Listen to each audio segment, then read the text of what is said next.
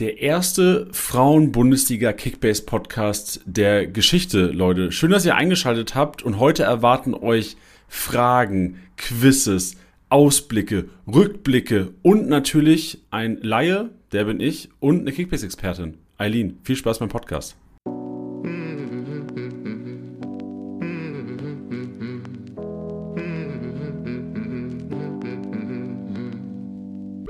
Spieltagssieger Besieger, der Kickbase Podcast. Hi Eileen, grüß dich. Servus Janni. Wie geht's? Sehr gut, sehr gut. Und Wie dir? hast du, wir müssen, ja, mir geht's auch gut, danke. Wir müssen uns jetzt in die Lage des Hörers auch ein bisschen versetzen. Wir nehmen für alle Hörer am 21.12. auf und der, die Folge ist ja erst am 25.12. Ähm, ausgestrahlt. Wie geht's dir denn am 25.12.? Weißt du das schon? Am 25.12. werde ich wahrscheinlich äh, ein bisschen kugelrunder irgendwo auf einer Couch liegen und mich vom Essen erholen. Wie sieht's bei dir aus? Ja, ich, ich werde auch, also zum jetzigen Zeitpunkt, wir haben 11.21 Uhr, da werde ich unnötigerweise mir schon fettes Frühstücksbuffet reingehauen haben. Und ich werde wahrscheinlich auch wirklich auf der Couch liegen und mich mit Atmen beschäftigen ja. ja, so also könnte es aussehen, auch bei mir, ja. Ja, schön. Das war, ich werde mich ungefähr so viel bewegen, wie ich äh, Aufwand für die Frauen-Bundesliga aufgewendet habe, weil der war sehr gering bei mir. Ich habe keine Liga gespielt. Also erstmal, Leute fragen jetzt, warum ist Jani überhaupt in dem Podcast drin? Leute, ich bin eher in der, Moderator, in der Moderatorrolle heute und Eileen ist unsere Expertin, die auch wirklich was auf dem Kasten hat. Das kann ich sagen, Eileen, das brauchst du selbst nicht von dir behaupten. Aber ich glaube, nach jetzt drei, vier Monaten mit dir zusammenzuarbeiten, ist das schon, also ich glaube, ich würde, ich bin mir sicher, es gibt keine Person, die ich kenne, die sich besser mit der Frauenbundesliga auskennt, als du es tust. Vor allem in Kombination mit Kickbase. Das ist natürlich jetzt schon wieder äh, große Worte, die du da von dir gibst. Dem muss ich natürlich erstmal gerecht werden. Ich ähm, ja, würde mich da ein bisschen zurücknehmen eher, aber. Ach, macht ja, euch. Ja, ein bisschen Druck Da bin aufbauen. ich ein bisschen bescheiden. Ja, genau. Du baust gerade ziemlich Druck auf. Ja, nee. Aber das, also, Problem ist, Aline, wenn du heute nicht lieferst, wäre es ein Kack-Podcast, weil im Grunde ich sehr, sehr wenig sagen kann. Also, ja. ich habe ja gerade schon gesagt, ich habe mir sehr, sehr wenig Zeit genommen. Es war vielleicht ein bisschen übertrieben. Ich habe natürlich jede Woche meine Championship 11 aufgestellt aber ich habe in keiner Liga gezockt. Und die einzigen, einzigen Kontaktpunkte, die ich mit der Frauen-Bundesliga hatte, waren ähm, Eröffnungsspiel, Freiburg gegen Bayern, Media Day mit den Frauen ähm, und natürlich halt ja, mein Championship 11. Und ab und zu halt Gespräche mit Titi, dir und die Vlogs, die ihr produziert habt. That's it. Ja, wollen wir. Schauen wir mal, was wird, ne? Schauen wir, was wird. Und wir haben uns überlegt, um reinzukommen und auch mal den Hörern, weil ich bin mir relativ sicher, dass natürlich werden auch viele Manager zuhören, die die Frauen-Bundesliga zocken, aber ich glaube, primär werden Manager zuhören, die wahrscheinlich äh, erste Liga zocken, zweite Liga zocken und eventuell auch nur, wie ich, Championship ableihen. Und deswegen haben wir uns heute überlegt, wir starten vielleicht mal mit einem Quiz, was du, Eileen, vorbereitet hast. Ich kenne weder die Fragen und wahrscheinlich kenne ich auch nicht die Antworten. Aber wir starten mit einem Quiz, um einfach mal zu schauen, könnt ihr daheim auch gerne mal selbst testen, wie viel weiß ich eigentlich über die Frauen-Bundesliga? Und ich weiß gar nicht, wie viele Kickbase-Fragen dabei sind. Aber Eileen, wenn du bereit dafür bist, dann äh, schlüpfst du doch gerne mal die Moderatorinnenrolle und klatsch mir die Fragen an den Kopf. Sehr gerne. Ich bin sowas von bereit. Und ähm, ja, ich, also außer eine Frage sind, glaube ich, auch alle mit Kickbase-Bezug. Ah, das ist gut, weil ja, also, ohne Kickbase-Bezug wäre ich, glaube ich, noch ahnungsloser. Ja, das, äh, die ohne Kickbase-Bezug wird auch die letzte sein. Ähm, schauen wir mal, was da bei dir rauskommt. Aber ich habe mir gedacht, zum Einstieg starten wir mal ein bisschen leichter. Und ähm, ich habe eigentlich ein gutes Gefühl, dass du das wissen könntest. Und ich darf noch, ich, ich habe noch, noch, ja. noch so zu meinem Verhalten jetzt. Darf ich in die App schauen oder soll ich komplett. Nein, okay, das schummeln. Ja, okay, gut. Handy ist weg. Ja, gut, sehr gut. Also, bist du bereit für die erste Frage? Ich bin bereit für die erste Frage. Sehr gut. Dann geht's los. Ähm, wer ist denn die Spielerin mit dem höchsten Marktwert derzeit bei den Frauen? Georgia Stanway. Das ist korrekt. Cool. Schau mal, einen Punkt für dich. Tatsächlich Georgia Stanway mit ja fast 38 Millionen im Moment. Wer ist ähm, denn die ähm, zweiteuerste? Weißt du das auswendig? Ja, kommt weiß die Frage ich. als nächstes? Ich weiß es. Nee, ich weiß es, aber vielleicht weißt du es ja auch. Gib mal ein Guess ab. Also Pop wahrscheinlich dann. Richtig. Boah, das läuft doch ey, schon richtig ey, gut. Das, also, Leute denken jetzt, ich würde äh, würd spicken, aber nee, es war. Soll ich drei auch noch versuchen? Ja, gerne. zwischen Pop und der dritten ist es auch richtig knapp. Oh, wer ist denn noch so teuer? Also, ähm, wer ist der? Pajor vielleicht? Nee. Einen hast Dann hört es auch schon auf mit den Leuten, die ich kenne. Also soll ich dir einen Tipp geben? Ist eine Bayern-Spielerin. Äh, ah, die, ähm, boah, die hat getroffen in Freiburg. Die Verteidigerin, Naschenmeng. Nee, aber die ist auch nur knapp dahinter. Auf Platz 3 ist tatsächlich Lea Schüller, die Stürmerin von Bayern. Ah, okay. Aber die singt jetzt bestimmt, die ist doch verletzt gerade, ne? Ja, die ist äh, auch zwischendurch jetzt schon mal verletzt gewesen. Deswegen muss ich ehrlich sein, äh, war ich da auch ein bisschen überrascht, dass sie doch noch auf Platz 3 ist mit 32 Millionen und ein paar zerquetschten. Genau, und Poppy hat 33 Millionen und ein bisschen. Naja, also So ich, sieht's aus. Ich hab's schlimmer erwartet, aber das war erst die erste Frage. Ja, nee, das hast du schon ganz gut gemeistert. Aber wie gesagt, da war ich mir auch relativ sicher, dass du das weißt. Danke. Erstmal Selbstbewusstsein geben, ne? Ja, erstmal dich in Sicherheit wiegen. Bist du bereit für die zweite Ja, Frage? ja, Da wird klar. jetzt schon echt ein bisschen tougher. Oh Gott. Ähm, aber wir probieren es mal. Also, von den zwölf Teams in der Frauen-Bundesliga haben bereits schon fünf Teams mindestens an einem Spieltag die 2000-Punkte-Marke geknappt. Aber welche der zwei, welcher der folgenden Teams, also zwei Stück, haben das noch nicht geschafft? Ich lese dir jetzt fünf vor. Davon haben zwei noch nicht die 2000-Punkte-Marke mindestens einmal geknackt, okay? Ja. Also, wir haben die SGS Essen, Werder Bremen, FC Bayern, Bayer Leverkusen oder Eintracht Frankfurt. Drei davon haben schon mal die 2000-Punkte-Marke geknackt, zwei nicht. Welche zwei nicht? Also, ähm, ich sage immer, wer, wer, wo ich mir sicher bin, dass sie es schon gemacht haben. Mhm. Bayern bin ich mir sicher, dass die das schon gemacht haben. Die haben ja safe mal hoch gewonnen irgendwo. Dann, ähm, was hast du gesagt? SGS Essen, ne? Hast du gesagt? Ja, Werder Bremen. Ich erinnere mich, SGS Essen war einmal in der Championship, waren die krass gut alle, weil die auch hart, ich weiß nicht, gegen wen die gespielt haben. Die haben irgendwann mal 4, 5, 6, 0 gewonnen. Keine Ahnung, aber ich erinnere mich, in der, wir hatten mal einen MVP da und auch eine, äh, eine hohe Championship-Zahl meiner Leute, die ich aufgestellt habe. Okay, was waren die anderen drei? äh, dann haben wir noch Werder Bremen, Bayer Leverkusen, Eintracht Frankfurt. Boah, ich glaube, Bayer, Lever war Bayer Leverkusen nicht am ersten Spiel das so heftig, dass die so heftig überrascht haben. Ich glaube, die haben Anfang, auch relativ früh in der Saison, haben die mal richtig einen rausgehauen, wo auch Top 11. Also Leverkusen nicht ausschließen. Wen haben wir noch? Eintracht Frankfurt? Und Werder Bremen. Ja, dann die beiden. Die beiden? Ja. Okay. Ähm, also, Eintracht Frankfurt ist richtig. Die haben die 2000-Punkte-Marke noch nicht geknackt. Wie du richtig gesagt hast, die SGS Essen, die haben einmal ordentlich abgeliefert, auch mit einer MVP-Spielerin, die alleine schon 435 Punkte, glaube ich, hatte. Ähm, Bayer Leverkusen hat die 2000-Punkte-Marke auch schon geknackt. Und jetzt kommt's, Überraschung, wer sie noch nicht geknackt hat, ist der FC Bayern. Ach, was für Flippen. Also FC Bayern und Eintracht Frankfurt haben beide noch nicht die 2000 Punkte knack, äh, Punkte-Marke erreicht an einem Spieltag. Okay, das Äh, ist man hart. muss nämlich auch dazu sagen, Bayern hat jetzt noch gar nicht so hoch irgendwie gewonnen.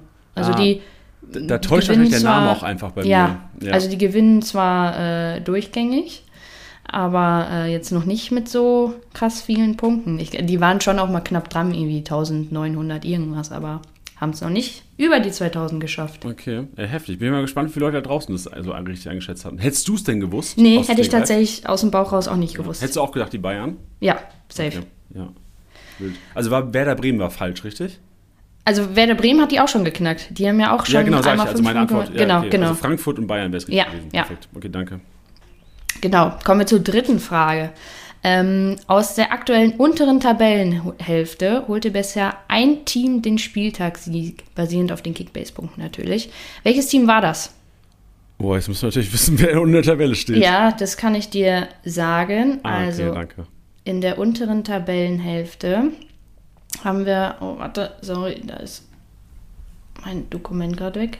So, in der unteren Tabellenhälfte haben wir Werder Bremen, SC Freiburg, FC Köln, RB Leipzig, FC Nürnberg und MSV Duisburg. Ja, okay, aber dann ist ja, also dann wäre der Bremen, weil die haben ja schon über 2000 Punkte gemacht. Das ist falsch. Oh, oh, Es oh, ist oh. tatsächlich der erste FC Köln. Aha.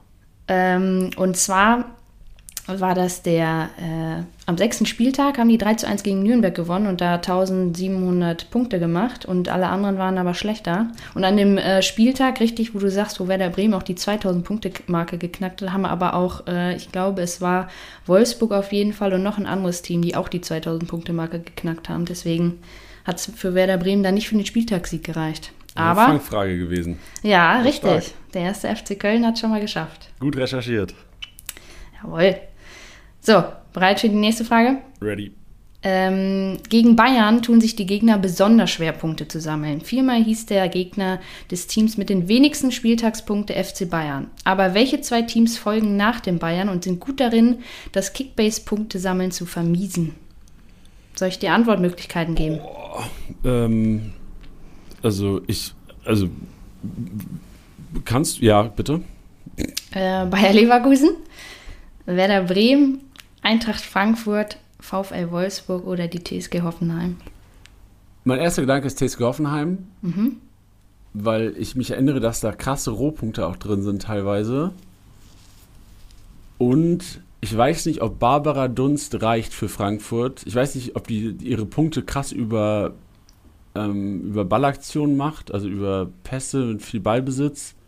Ich gehe immer davon aus, wenig Ballbesitz, automatisch relativ wenig Kickbase-Punkte. Mhm. Ähm, ja, ich gehe mit, du brauchst zwei Teams, ne? Genau, ja. Also ich gehe mit Hoffenheim und Frankfurt. Es ist, Frankfurt ist wieder richtig. Hm. Da liegst du richtig. Die haben äh, einmal gegen ein, beim 1-0-Sieg gegen Bremen, da hat Bremen nur 337 Punkte gemacht, ist aber noch relativ viel. Und ähm, beim 4-0-Sieg über Freiburg hat Freiburg nur 110 Punkte machen können. Aber neben Eintracht Frankfurt ist es außerdem noch Werder Bremen. Die haben beim 15-0-Sieg gegen Leipzig, hat Leipzig minus 110 Punkte gemacht. Und beim 13-0-Sieg über Köln hat Köln minus 94 Punkte gemacht. Also Bremen ist auf jeden Fall gut darin, quasi dem Gegner nicht viele Kickbase-Punkte zu ermöglichen. Ja, das ist aber auch nur, weil die Hausike und die Lürsen selbst zocken und keinen Bock haben, dass die Gegner gut punkten. Das ist äh, ein guter Guess, ja, könnte sein. Ja, stark. Nee, wäre ich nicht drauf gekommen. Jetzt ähm, kommen wir noch zu einer Frage, die du, glaube ich, auch wissen könntest. Die ist nicht allzu schwer. Welche Spielerin ist denn die konstanteste Punkterin und holte in den ersten zehn Spieltagen die meisten grünen Balken? Also erster Gedanke Georgia Stanway. Mhm. Ja.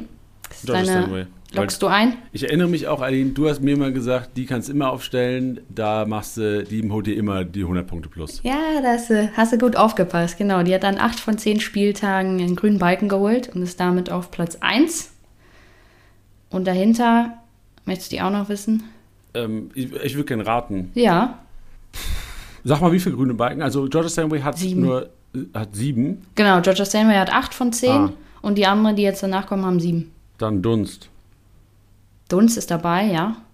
Ähm, und noch eine andere oder mehrere? Es sind mehrere, aber.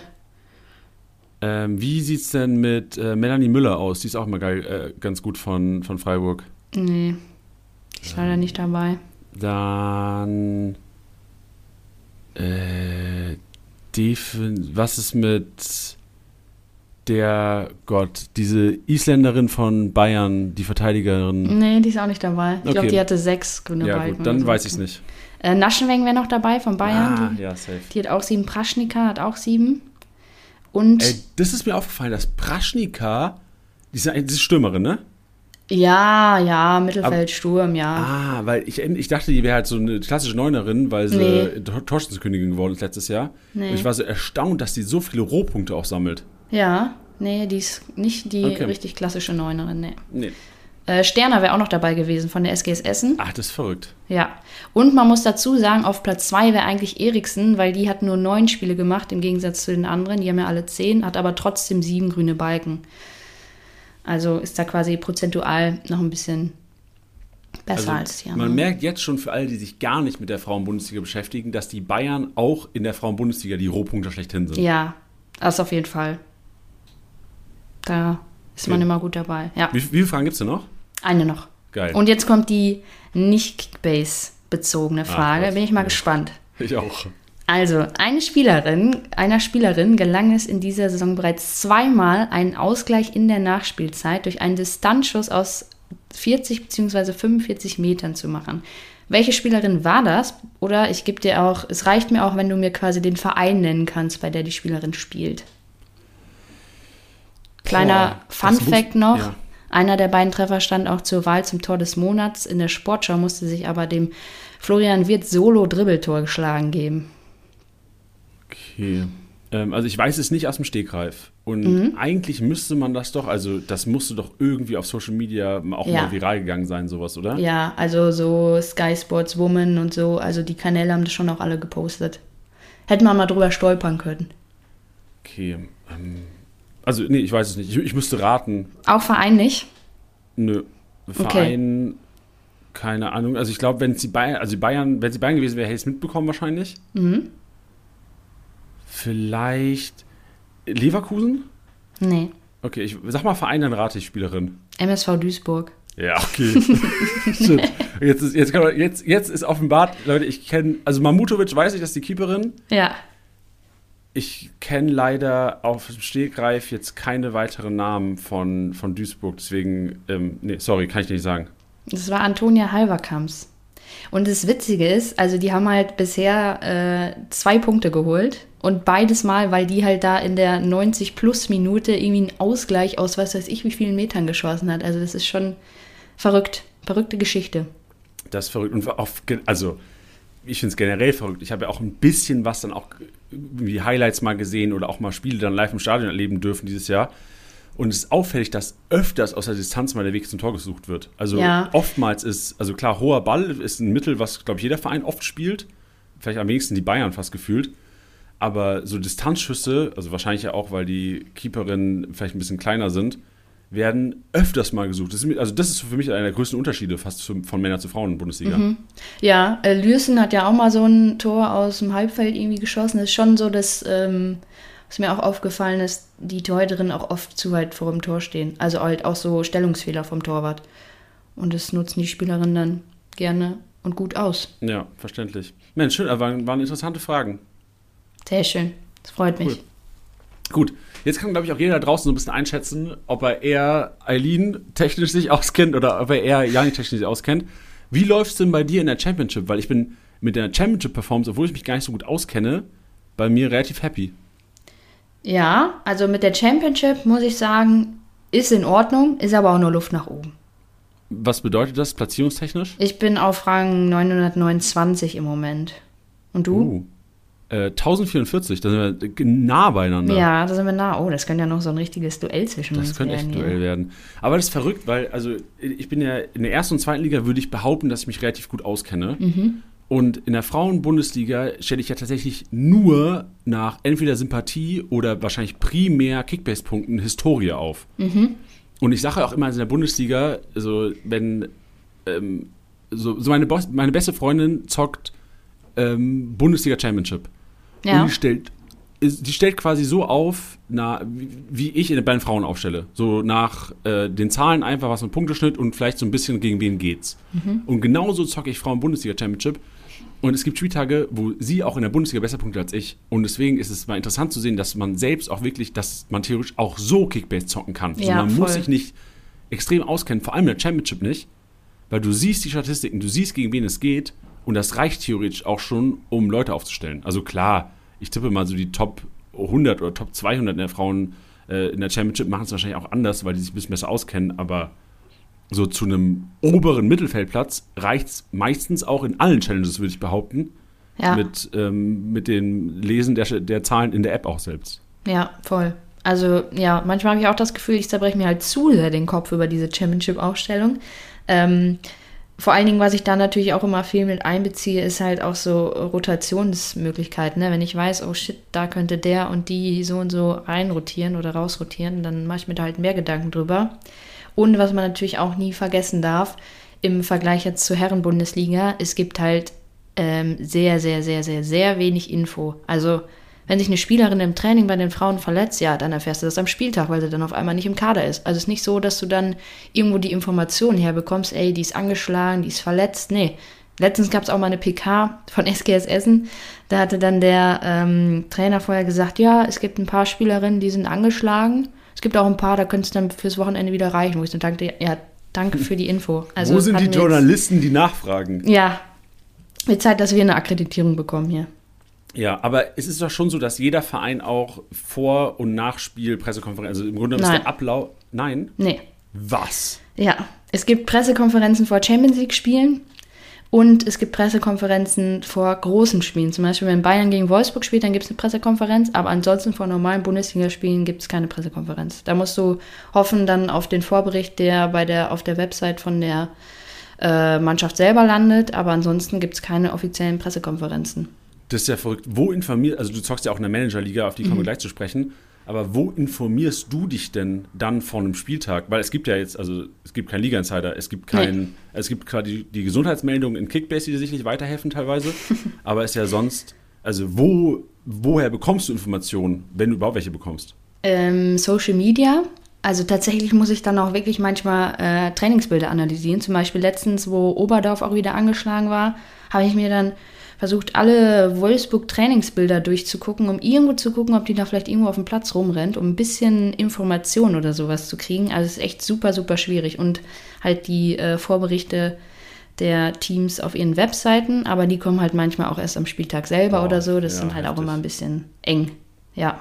Boah, stelle ich mir hart vor, weil also ich kenne ja auch die Lage aus der ersten Liga, dass es oftmals so ist, dass wenn Spieler auf der PK als fraglich betitelt wurden, du dann Trainingsbilder checkst und ich kenne diese Hilflosigkeit.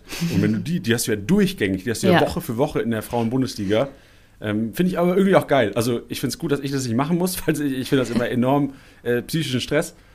Aber ich finde es an sich geil, dass sich Manager dann auch wirklich so reinfuchsen. Oder dass du dich dann in dem Fall auch so reinfuchst. Ja, ja, es ist auch nicht immer so leicht, was ich dann auch äh, quasi für unser All Eyes on Championship äh, Video, was ich da so erzähle. Letztens habe ich da auch wieder irgendwie gesagt, ja, stell die auf jeden Fall auf. Ja, und dann war die auf einmal krank. Ja, das kann ich vorher leider auch nicht wissen. Aber ist äh, nicht immer so leicht.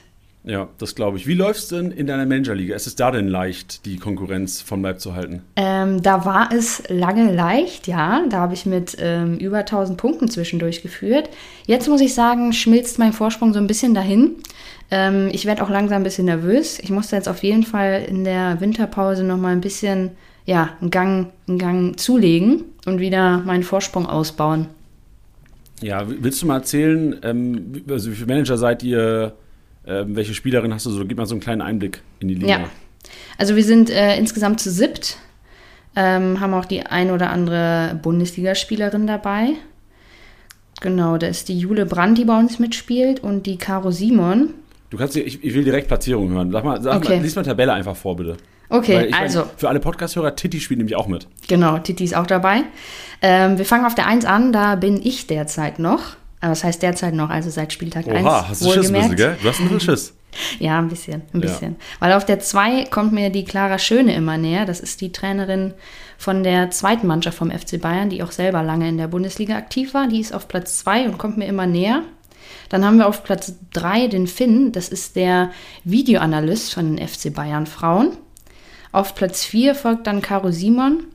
Auf Platz 5 haben wir den Johannes, unser CEO. Auf Platz 6 folgt Titi, also der muss auf jeden Fall da nochmal ein bisschen zulegen. Der äh, sieht noch nicht so gut aus. Und auf 7 haben ja, wir aber das wissen wir ja. auf sieben haben wir Jule Brandt. Bei Jule muss man dazu sagen, die hat die ersten Spieltage irgendwie keine Mannschaft zusammenbekommen. Also bis ähm, von Spieltag 3 bis Spieltag 6 hat sie einfach nur Minuspunkte gemacht. Ähm, deswegen ist da auf jeden Fall auch noch Luft nach oben, aber ich ähm, bin gespannt, ob sie da jetzt in der Winterpause auch noch mal ein bisschen in ihrem Team rumbastelt. Bedeutet auch gesetzt nicht zurück. Also ihr zockt weiter, Nee, lasst wir setzen nicht zurück, nee. Okay, perfekt. Habt ihr gespielt mit Teamzulosung oder komplett äh, Kaltstart? Nee, wir haben Teamzulosung gehabt. Okay, und hast du, also würdest du selbst behaupten, rückblickend, hast du eher Glück gehabt oder hast du das auch hart erarbeitet, die Platzierung auf der 1? Ich muss zugeben, ich hatte schon sehr Glück, weil ich hatte an Spieltag 1 äh, Melissa Kössler von der Oh, TSG Hoffenheim. geworden, ne? Genau, die hatte über 500 Punkte gemacht am ersten Spieltag und da habe ich sehr, sehr stark von profitiert. Ich glaube, da hatte ich dann ab dem ersten Spieltag schon irgendwie einen Vorsprung von 1000 Punkte und den konnte ich dann lange Zeit aufrechterhalten. Wie gesagt, jetzt ist es ein bisschen weniger geworden, aber da hatte ich, muss ich zugeben, hatte ich schon ein bisschen Glück auch, ja. Verstehe ich aber auch Jule Brandt, hätte ich auch keinen Bock mehr gehabt. ja, kann ich auch verstehen. ja. Nee, schön. Ähm, kannst du mal sagen, wer sonst noch in deinem Team ist? So, wer hat dich getragen? Gab es Ja. welche, die, wo, wo es vielleicht ein Gamble war und der hat auch mal nicht geklappt? Gibt ja auch Sachen, die bestimmt nicht klappen als Tabellenführerin. Ja, tatsächlich. Ähm, aber wer mich getragen hat, ähm, war ich auch selber, ja, nee, eigentlich nicht überrascht, aber ähm, ein bisschen stolz drauf. Und zwar hat meine Abwehr mich getragen. Ich habe eine Dreierabwehrkette aus äh, Lynn Wilms vom VfL Wolfsburg, Michelle Ulbrich von Werder Bremen und Beke Sterner von der SGS Essen. Und die drei, äh, gut, Lynn Wilms hat einen Punkteschnitt von 87 und die anderen beiden einen Punkteschnitt von über 100. Die Beke haben, Sterner 116er Ja, Schnitt krass, sogar. Das ist ne? ja wild. ja, die habe ich mir dann auch erst, ja, ich weiß nicht, die habe ich mir irgendwann dazu gekauft, auf jeden Fall. Die hatten nicht von Anfang an. Aber die haben mein Team auf jeden Fall getragen. Ich mache die Punkte in der Abwehr. Obwohl es nur drei Spielerinnen sind, aber es läuft mit denen. Ist ja, man sagt ja auch so, Offenses wins, oder Offense wins Games, Defense wins Championships. Ja, safe. Da, das ist dein Motto. Da hängt dein, Absolut. Das ist so, das hängt neben Live, Laugh, Loft bei dir daheim an der Wand. Ja, aber mit Sicherheit. Ja, nee, stark. Ähm, spielt ihr mit Einsatz auch? Nee. Okay, haben wir also mal überlegt, irgendwie so ein Grillen dann nachher beim Verlierer auszurichten, aber ich glaube, das ist, ist im Sand verlaufen. Ja, nur weil ich persönliches Interesse daran habe, Mhm. Johannes und Titi, ne? So, ähm, würdest du sagen, die kennen sich da inzwischen aus oder ist es eher so, die managen auch nach Zahlen eher? Also bei Titi habe ich eigentlich, wenn ich mich so mit dem privat unterhalte, schon das Gefühl, dass er sich auskennt, aber an seinen Punkten spiegelt sich das jetzt noch nicht wieder. Stark, ja. Aber Johannes muss ich sagen, der, der managt ganz gut. Lass mich mal kurz sein. Ja, der hat auch ein ganz gutes Team. Der hat Oberdorf im Mittelfeld und eine Dallmann auch. Ja, eine Groß im Tor. Das Team sieht ganz solide aus. Ist kein Okay. Überfliegerteam, aber kann man mitarbeiten, glaube ich. Wer hat deiner Meinung nach mehr, äh, mehr Ahnung von der Frauen-Bundesliga? Johannes oder Titi? Hm, Titi. Also würdest du eher sagen, Johannes ist der bessere Kickbase-Manager? Ja, vielleicht, ja. Okay, stark. Ist Aber vielleicht, ist- also ich muss ja. dazu sagen, vielleicht hat er auch irgendwo ein bisschen Glück. Also, Okay, ja, kann, ist ja auch klar. Also Kickbase ist eine, eine Riesenladung Glück teilweise. ja. Nee, ich würde aber schon sagen, dass Titi sich da ein bisschen besser auskennt. Ja gut, ähm, auskennen oder nicht, es geht es um Zahlen, Leute. Wir haben uns überlegt, weil es ja auch im Podcast der ersten Bundesliga immer einen Statistik-Snack gibt, dass es den jetzt auch für die Frauen geben wird. Und den gehen wir mal durch. Ein kleiner Recap der Hinrunde. Wer hat da ordentlich gepunktet? Statistik-Snack.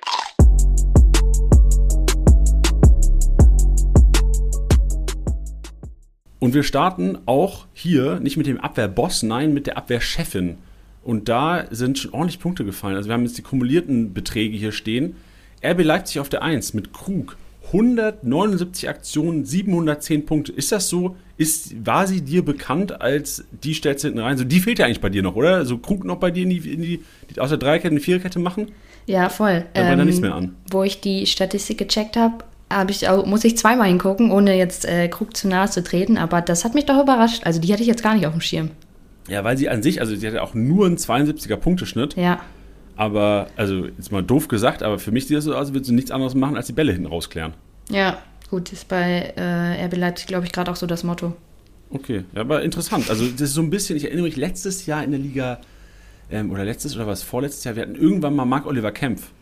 Auch im Abwehr, der war ganz lange Abwehrboss auch. War immer wieder in den Kategorien drin, weil halt auch damals ähm, der Kollege einfach nur klären musste. Der hat wenig vorne gemacht, ab und zu mal einen eingenickt. Aber ähm, wirklich viel geklärt und dann deswegen halt auch Kickbase relevant. Also Viktoria Krug, momentan 10 Millionen. Das ist eine Kickbase-Relevanz in Person, weil es im Grunde genommen ja auch, selbst wenn es bei Leipzig kacke läuft oder nicht so gut läuft, Krug eine ist, die trotzdem dein Team zum Laufen bringt.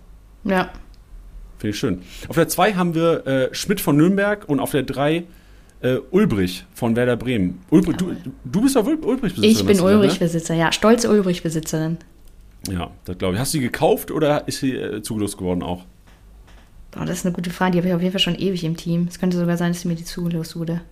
War das denn auch so abzusehen? Also die war ja am Anfang Nee. auch schon relativ pricey, aber die, war- die war am Anfang schon 20 Mio wert. Die hatte letzte Ja. Saison dann auch bestimmt schon ordentlich.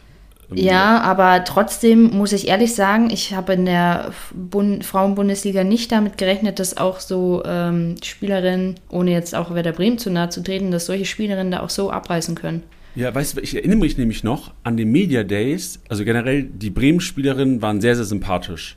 Und ich erinnere mich dann noch, dass ähm, die selbst gesagt haben, oh Leute, mal lieber, mal lieber nicht kaufen, weil das wird tough in der Bundesliga. Also wir wissen nicht, ob wir so viele Kickbase-Punkte sammeln. Und dann sind die andauernd MVP und in den Top 11 vertreten. Ja. Sehr bescheiden, die, Ja. die, die Kompagnons da. Ich habe gerade nochmal nachgeguckt, ich habe sie übrigens gekauft für 16,4 Millionen. Also jetzt schon mal auch über eine Million Gewinn mit ihr gemacht. Jo, das ist ja auch ein Schnapper. Ah, die war, war die verletzt am Anfang oder warum ist die so stark gesunken am Anfang? Nee, ich, ähm, da kommen wir gleich auch noch zu. Die sind alle sehr stark gesunken am Anfang. Ah, okay. Ja. Da bin ich mal gespannt. Über Marktwerte reden wir gleich. Wir machen weiter mit der nächsten Kategorie. Dribbelkönigin. Boah, SGS Essen, Purceller, 29 Dribblings, das ist ein heftiger Wert. 145 Punkte über Dribblings geholt. War, ist mir, also ich ähm, muss aufpassen natürlich heute, weil manche Sachen auch negativ wahrgenommen werden. Aber ich glaube, das kann ich so sagen. Mir ist es selten aufgefallen in der Frauen-Bundesliga, wenn ich Spiele verfolgt habe, dass da viel 1 gegen 1 gesucht wurde. Aber Deswegen die überrascht mich äh, der Wert. Lilly Purcella, die würde ich als richtigen Flügelflitzer bezeichnen. Also die macht da immer ordentlich Alarm auf der Seite. Ähm, ja, von daher muss ich sagen, war ich da jetzt gar nicht so überrascht. Die hat auch wirklich sehr, sehr äh, gut äh, gespielt in der letzten Zeit. Die hat sich die, den Preis der Dribbelkönigin auf jeden Fall verdient. Ja, trotzdem, ich habe auch mal Spielerprofil gerade offen. Ähm, ist jetzt nicht die beste Rohpunkterin. Also 64er Mhm. Nee. Punkteschnitt und ohne zu Null ähm, hat sie im Grunde, also erst mit zu, zu Null hat sie teilweise den grünen Balken nicht gepackt. Also, Die kann nur dribbeln. ja, nee, das hast, du- also so pauschalisieren wir heute nicht hier, Eileen. Okay. Ja. Äh, Krumbiegel von Hoffenheim, die, also die ist eine gute Rohpunkterin, ne? Die habe ich öfters Ja. im Championship auch aufgestellt und Levels von Leverkusen, äh, die habe ich auch öfters schon aufgestellt. Die ist verletzt, glaube ich, leider gerade, ne? Ja, leider ja. ja. Ja, ich habe nämlich gesehen, ich habe, äh, da bin ich auch ehrlich, ich, äh, in der ersten und zweiten Liga, wenn ich die Championship neu mache, reset ich natürlich komplett, mach die, mach die leer. Bei den Frauen habe ich auch teilweise einfach nur ausgetauscht. So von Spieltag zu Spieltag. Und Levels hatte ich ganz lange drin quasi dann bei den Championship, erinnere mich noch. Genau, ja. Torenrich. Und das ist auch ein starker Wert. Äh, Pajor, 38 Torabschlüsse, 359 Punkte. Das geht echt in Ordnung. Vor Schüller und vor Meier. Meier auch, äh, die war die, macht die nicht auch viele Kisten? Irgendwo ist die, irgendeine Kategorie ist doch ganz weit vorne, oder? Ja, die hat auch schon ein paar Kisten gemacht, ja. Ah, nee, vier Stück sehe ich gerade. Aber die ist in Kickbase-Punkten ist die irgendwo weit vorne. Ich habe ähm, heute Morgen auch mal so die Kategorien durchgeklickt. Ja, Ähm, die ist, glaube ich, eine der Top-Stürmerinnen der App, wenn ich es sogar richtig gesehen habe. Oder Und ich lüge halt auch eine komplett. ganz gute Punkterin. Also bei den. Top-Punkterinnen ist sie auf Platz 23. Ja, auf Platz 7 von den Stürmerinnen. Ah, Jetzt sehe ja. ich sie gerade. Ja. Okay. Aber Pajor, genau, da muss man auch dazu sagen, also alles, was der vor die Füße fällt, das äh, wird meistens irgendwie aufs Tor. Das liebe ich ja. Geballert. Das liebe ich ja. Ich habe mit der ganz lange in, IE, äh, in IEFC gezockt. Ich hatte ganz Ah, lange ja. Brand-Pajor-Pop-Kombi äh, zu den ersten Wochen de, des Games draußen. Nice. Und ähm, da war sie, also auch da in IEFC fand ich, also generell die Frauen sind ja relativ preiswert da, weil, glaube ich, manche auch ähm, nicht mit ihnen zocken gerne. Aber die fand ich echt strong. Und Tiddy hat mir erzählt, dass sie ähm, die, die, den größten Willen zeigt vor dem Spiel und die verbissenste, ähm, die verbissenste Spielerin ist vorm, äh, beim Einlaufen und Co., beim Ja. Warmmachen. Ja. Also das hat mir ordentlich getaugt. Safe. Ja. Ja. Gut, nächste Kategorie ist die Flankengöttin und das ist Kowalski, auch SG, äh, SGS Essen viel vertreten hier, vor Lürsen und Feldkamp. Lürsen habe ich erwartet hier. Die, ist ja, die macht ja alles. Ja, bei Kowalski bin ich tatsächlich auch ein bisschen überrascht, weil die ja eigentlich, also die spielt ja nicht außen, die ist ja eher auch äh, Zehnerin. Äh, dass sie dann bei Flankengöttin so weit vorne ist, da war ich doch ein bisschen überrascht. Ja. Macht die viel aus dem Spiel oder ist das dann eher Standards? Die schießt auch die Standards tatsächlich, ja. Ah ja, okay, perfekt. Dann König der Lüfte, ähm, Hausike, das ist auch die Kombi. Lösen Hausike, das ist genau die Kombi, die wir hier brauchen. vor Hegering und vor Pop. Hegering ist, ich, ich wundere mich, warum Hegering noch nicht so krass gut punktet. Ich habe jetzt nur gesehen, dass die irgendwie am Anfang auch nicht in der Startelf stand. Genau, Warum ja. auch immer. Aber Ja. eigentlich ist das. Die, bei der ist halt auch, ähm, die hat auch viel immer mit Verletzung zu kämpfen. Da muss auch immer der, ja, die Belastungssteuerung ist bei der immer sehr wichtig. Deswegen hat die am Anfang, glaube ich, auch nicht so ähm, immer gestartet. Und man muss ja auch dazu sagen, Wolfsburg hat ja mit ähm, Janssen da eigentlich auch schon eine gute Innenverteidigung. Also eigentlich spielen ja Hendrik Janssen in der Innenverteidigung und da ist dann, muss man ja ehrlich sagen, für Hegering auch schon fast kein Platz mehr. Dann war Janssen nämlich verletzt und dann ist Hegering wieder in die Startelf gerückt. Also ähm, ja, fand ich jetzt nicht ganz so überraschend, dass die nicht die ganze Zeit gestartet ist. Aber ähm, ja, die ist auf jeden Fall eine gute Punkterin. Und Hausike, die, also das finde ich krass beim Spiel, die schmeißt sich halt auch in jeden Ball rein, ne? Immer voller Körpereinsatz, finde ich auch geil. Das ist heftig. Ist denn Hegering, aber, also Jansen ist Mhm. eine Innenverteidigerin. Ja. Aber die spielt auch mal Sechser. Ey, weil hat die nicht, die hat auch dieses äh, Tor gemacht am Ende ähm, von Ja. äh, Wolfsburg gegen, Gegen Die- die Bremen war es ja sogar. also gefühlt, ich habe das Spiel auch teilweise gesehen auf The Zone, ja. die war doch, gefühlt hat die doch linke Schiene gespielt. Linke Schiene, ähm, ja, kann auch sein. Hat Hegering da in der Mitte gespielt und die dann linke Schiene. Ja, das kann auch sein. Das habe ich jetzt gerade nicht mehr die Aufstellung genau im Kopf. Aber ja, die ist schon auch variabel einsetzbar. Die Weil ich habe die nur die Dinger reinflanken sehen, die ganze Zeit. Und dann Mhm. Ja. ist halt das Ding ins Tor gefallen. Ja, ja, oh, das war so ärgerlich für Werder Bremen. Das ja. war, Und vor allem, ich fand Perez auch eigentlich ganz geil in dem Spiel. Ja, die auch, hat, ja, die hat sich die auch hat reingeschmissen, alles, aber dann sowas. Und ich ich dachte mir in dem Moment, ja, ey, das ist scheiße jetzt wieder für den Frauenfußball. ja, weil voll. die Leute da draußen, also 90 Prozent der Leute, die das ausgespielt bekommen, wäre wahrscheinlich, oder fünf, okay, 99 Prozent der Leute, die das ausgespielt bekommen auf Instagram, dieses, Highlight Reel, ähm, ver- haben das Spiel nicht verfolgt und die Mhm. Ja. sehen dann nur diese Szene und denken sich, Alter, also die pauschalisieren wahrscheinlich wieder ein bisschen und sagen, Mhm. Alter, Frauenfußball, die, die Torhüterinnen sind, die können ja gar nichts. Ja, ja, das war also wirklich, da hat mein Herz auch ein bisschen geblutet. Für Werder Bremen, für einmal die Leistung, die sie gegen Wolfsburg gezeigt haben und auch äh, für die Torhüterin, weil die hat echt vorher so stark gehalten und dann Ja. so ein Lapsus, ja. Ich fand die auch eigentlich, also mich hat die, ich, ich dachte nämlich die ganze Zeit, Peng wird in, in der Kiste stehen bei Bremen. Wir Mhm. können ja gleich also we- weißt du, warum Peng nicht in der Kiste steht? Ist sie nicht mehr Nummer eins? Also das Ding ist, ähm, das hat der Trainer auch immer wieder im Laufe der Saison gesagt, der will sich noch nicht auf eine Nummer 1 festlegen. Und dann war zwischendurch Perez verletzt und deswegen durfte Peng dann immer starten. Vorher zu Beginn der Saison haben die dann auch immer mal wieder hin und her getauscht. Und wie gesagt, dann war Perez verletzt jetzt lange und Peng dann immer in der Startelf. Jetzt ist Perez wieder fit, jetzt tauschen die wieder hin und her. Also der Trainer hat sich anscheinend immer, also der will noch nicht so eine klare Nummer 1 sich aufstellen. Das ist ja der Deswegen. Albtraum für jeden Kickbase-Manager. Ja, absolut. Ich hatte nicht am Anfang auch, ich weiß nicht, ich glaube, ich hatte Paris. Ich so, geil, hat auch im Pokal dann gestartet. Und ich so, nice, schon mal eine gute Torhüterin. Ja, und dann hieß es auf einmal, ah, nee, die ist nicht Nummer eins. Ich so, geil. Danke für nichts. Ja, so kann es gehen. Aber halt auch eine Chance, um zu gambeln. Also hast Ja, ja, ja. gerade es gibt ja auch bestimmt sicherlich Frauenligen, die neu starten jetzt, die resetten. Da kannst du eventuell ein Gamble drauf eingehen. Ja, ich weiß nicht, ob der sich überhaupt im Laufe der Saison nochmal auf eine, eine Nummer eins festlegen will. Oh, Irgendwie klingt nice. das nicht so. Das ist aber, also, Kacke für Kickbase, aber finde ich auch generell, also für das Selbstbewusstsein der Torhüterin jetzt nicht das Beste.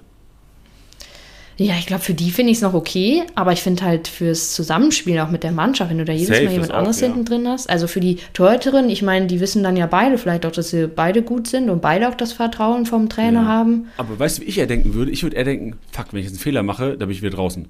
Und ich glaube, das produzierst du eventuell, wenn du eine Torhüterin hast, die vielleicht mental jetzt nicht äh, Oli Kahn ist. Ja, das könnte natürlich auch sein. Tricky. Und dann, dann passiert einmal so ein Patzer. Dann wird Ja. vielleicht mal eine Flanke unterschätzt. Ah, erinnere mich nicht an das Spiel. Das Ja, okay. Wir machen weiter mit der Passmaschine und das ist so meine Lieblingskategorie aus dem ersten, zweitiger Podcast und deswegen hier auch Spielerinnen, die ich alle aufstellen würde und ich mir auch merke. So, ich meine, die meisten habe ich schon aufgestellt. Passmaschine auf der 1, auch mit Abstand, Leute. Ja. Georgia Stanway. Die hat fast 600 Punkte nur über Pässe gemacht und das an 10 Spieltagen. Überlegt das mal. Die kriegt, die startet im Grunde genommen mit einer, mit einer Punktebasis von 70 Punkten in das Spiel. Und dann müssen die beiden nur gewinnen, da hat sie schon 100er.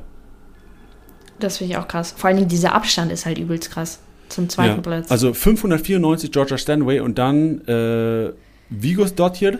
ja. Ist das richtig? Ach, Vigos sehr Dottir. Ähm, übrigens, ähm, wichtigster Fakt, Leute, wenn ihr den Podcast nur hört, weil euch langweilig ist heute, dann nehmt wenigstens das mit. Warum heißen Isländerinnen immer äh, irgendwas Dottir und warum ähm, der männliche immer hier Son. Sigurdsson? Und die Antwort ist, weißt du es oder soll ich's? Ich weiß es, ja, aber du Ah, kannst es okay. gerne sagen. Ähm, und als ich es erstmal gehört habe, ich so, Alter, klar, wie, Digga, wie konntest du daran nicht denken? Also zum ersten Mal heißt dort ihre Dot, äh, Tochter und Son natürlich Sohn, aber der erste Name ist immer der Name der Mutter beziehungsweise des Vaters. Nee, ist immer des, des Vaters, glaube Ja, ich. dachte ich es auch. Ist immer des vom Vaters. Vater, also ja. Jons Dottir ist die Tochter vom Jon. Genau. De Gidjurson ist der Sohn vom Gidjur, also vom, vom Guido halt. Ja, also Eye-Opening sicherlich für vereinzelte Menschen. Für die, die es wussten, kleiner Reminder. Also auf der 3 haben wir Hut von Wolfsburg, Naschenweng auch drin. Wir haben viele Bayern-Spielerinnen hier drin. Ja. Naschenweng ähm, mit 344, ähm, Feldkamp haben wir drin, Dunst haben wir drin von Frankfurt, Braschnik haben wir drin von Frankfurt. Das finde ich geil. Das finde ich geil. Torgefährlichkeit und äh, Rohpunkte kriegst du selten in der Person. Ähm, äh, Zatrazil haben wir mit drin, Eriksen und Müller. Eriksen auch ein solider Wert, obwohl sie wahrscheinlich. Wie viele Spiele hat sie verpasst? Ein, zwei? Eins nur. Ah, okay, dann relativieren wir das wieder. Ja. Dann Kreativzentrum und äh, da ist Praschnika wieder vorne. Mhm. Vor Feldkamp und äh, Kajici. Kajikci. Den Namen habe ich schon im Media Day falsch ausgesprochen, da hat sie mich schon doof angeguckt. das weiß ich noch, ja. Nee, stimmt, Also Praschnika ist, also die punktet ja nicht, die punktet gut, aber die muss ja, also im letzten Jahr muss sie ja abgöttlich gepunktet haben, wo die noch die ganzen Kisten gemacht hat. Ja. Ja. Die ist schon. Also letztes Jahr ein Schnitt von 172, dieses Jahr ein Schnitt von 137 und das, ob- obwohl, also hat erst drei Kisten gemacht und letztes Jahr waren es wie viel? 12, 20? Ich weiß es nicht. Weißt du es auswendig noch? Nee, weiß ich nicht auswendig. Ah, Eileen, das ist eine aber Frage für dich. Wie 20 viele Tore, wie viele Tore hat die Torschützenkönig vom letzten Jahr denn gehabt? 16. Ist es ein Tipp oder weißt du es? Das ist ein Tipp. Okay, warte. 2, 4, 6, 8, 10, 12, 14 waren es nur. Ah, Aber auch schon krass viele. Vorlagen. Wie viel Vor was, was tippst du, wie viele Vorlagen hat sie gemacht letztes Jahr? Acht? Nee, bist ja komplett ahnungslos, waren 10. Komm, Ja. um zwei vertippt jeweils. Das kann Nee, man schon. schon also okay. Praschika ist, äh, entpuppt sich so ein bisschen als mein, mein Immer-Aufsteller. Okay. Ich habe die tatsächlich mal. Irgendwo habe ich das auch mal gedacht. Ich glaube, es war Championship auch. Ich so, ah, mit der kannst du nichts falsch machen. Ja, und dann hat die an dem Tag, äh, an dem Spieltag direkt abgelost. Ja, mir aber nur sehr, sehr wenig Punkte Aber an eingebracht. sich auch sehr viele grüne Balken. Also bei 0-0 gegen die Bayern nur 52, das ist Madik. Mhm. Ja, Bei wahrscheinlich 2-0 mal- Niederlage gegen SGS Essen. Ja, gegen Bayern stellt es halt auch keine Praschnika auf. Ja, das stimmt. Oder war es gegen Essen? Wie viel hat die gegen Essen gemacht? Ja, 42. Ja, dann war das safe der Spieltag. Ich so Ja. gedacht, mit der kannst du nichts falsch machen an dem Spieltag. Ja, und dann kommt auf einmal die SGS Essen So um die Ecke. Gehen. Ja, aber an sich eine ähm, sehr Kickbase-Punkte-affine Spielerin. Mhm. Gut, und das war's mit Statistik-Snack. Waren einige Eye-Opener dabei, aber sicherlich auch die Bestätigung einiger, die einfach echt solide Punkte geliefert hat oder haben in der Hinrunde und uns Kickbase-Manager hoffentlich oftmals auf die Eins katapultiert haben. Was ist denn so dein Fazit? Also für Kickbase war es jetzt auch so, dass wir die Frauen-Bundesliga seit diesem Jahr in der App haben. Ähm, sicherlich ganz viele Manager draußen, die davor gar keine Berührung hatten zur Frauen-Bundesliga, jetzt Championship aufstellen. Also ich meine, in der Championship sind es über 20.000 Manager momentan. Also bin ich mir sicher, dass nicht diese 20.000 alle davor schon sich mit der Frauen-Bundesliga beschäftigt haben. Ja. Ähm, wir können ja beide mal so ein bisschen ähm, so ein kleines Recap oder ein kleines Fazit ziehen. So, wie lief die Integration? Du hast ja vorhin schon gesagt, mit den Marktwerten die sind am Anfang alle, alle gesunken.